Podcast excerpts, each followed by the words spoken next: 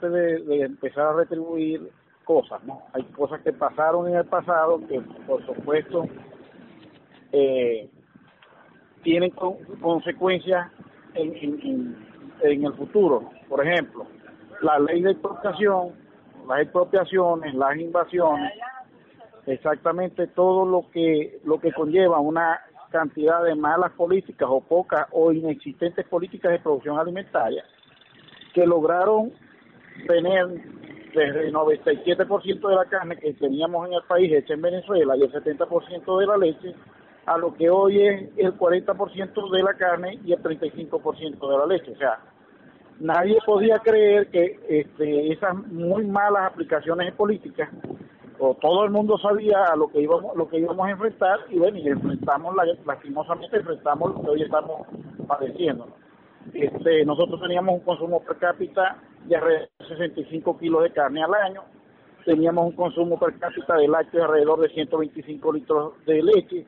Entre ellos 70 de la leche eran de, producción nacional no y este lo del 30% era por contingenciamiento que venía de países como Nueva Zelanda ¿no? Entonces, bueno, hemos visto el descalabro, la la dejada de ver o la, o la falta de visión en cuanto a que Venezuela es el país que tiene la carne más económica de toda Latinoamérica, pero no hay capacidad de compra en el sueldo y salario de los, de los, de los ciudadanos consumidores venezolanos. Está pasando eso ahora. Tanto es que teniendo tan baja la producción a niveles que no eran los que estaban en la década de los 90, nos vemos este, con preocupación en la necesidad de tratar de que exporten carne, porque no hay consumo para la poca carne que hay. Quiere decir que si mañana recuperara el poder adquisitivo el ciudadano venezolano, no hay carne para todos en Venezuela. Y tampoco es posibilidad, los precios que se están vendiendo la carne por la ley de la oferta y la demanda en el país, tampoco hay la posibilidad de que este puedan traer carne de otros países este porque lamentablemente pues no hay posibilidad de traer una carne a 1.7 a 1.6 este en pie el, el novillo para poderlo vender en Venezuela eh, a precios de 0.8 0.9 o sea este el, el consumo está tan tan tan mermado en vista de no haber poder adquisitivo que ni siquiera el ciudadano consumidor con dos dólares al, año, eh, perdón, dos dólares al mes, puede tener acceso a poder comer proteína. Claro. Eh, cuando usted dice que Venezuela llegó a consumir 65 kilos de carne al año, ¿eso fue en qué, qué época?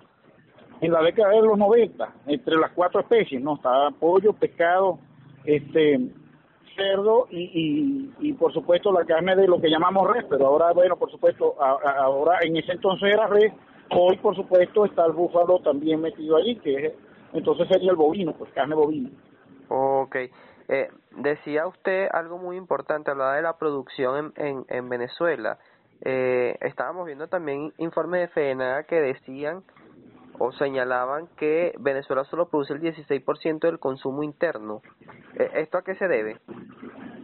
Bueno, se debe por supuesto a la mala aplicación de la política. Te vuelvo a tomar otra vez la fecha de los años este 92-93, el 85% de los anaqueles de los supermercados tenían este productos hechos en el país, hechos en Venezuela. Hoy este el 80, el 90% de los productos en los mercados son de, de, componentes este, de, de, importación o, o importados. O sea, quiere decir que este ahí sigue este cómo se llama sigue este incentivando la, la, política de este puerto en vez de tener la satisfacción de producir los alimentos que el venezolano necesita y nosotros poder exportar. Con esto te puedo decir que Venezuela tiene más de 30 millones de hectáreas ávidas para producir alimentos.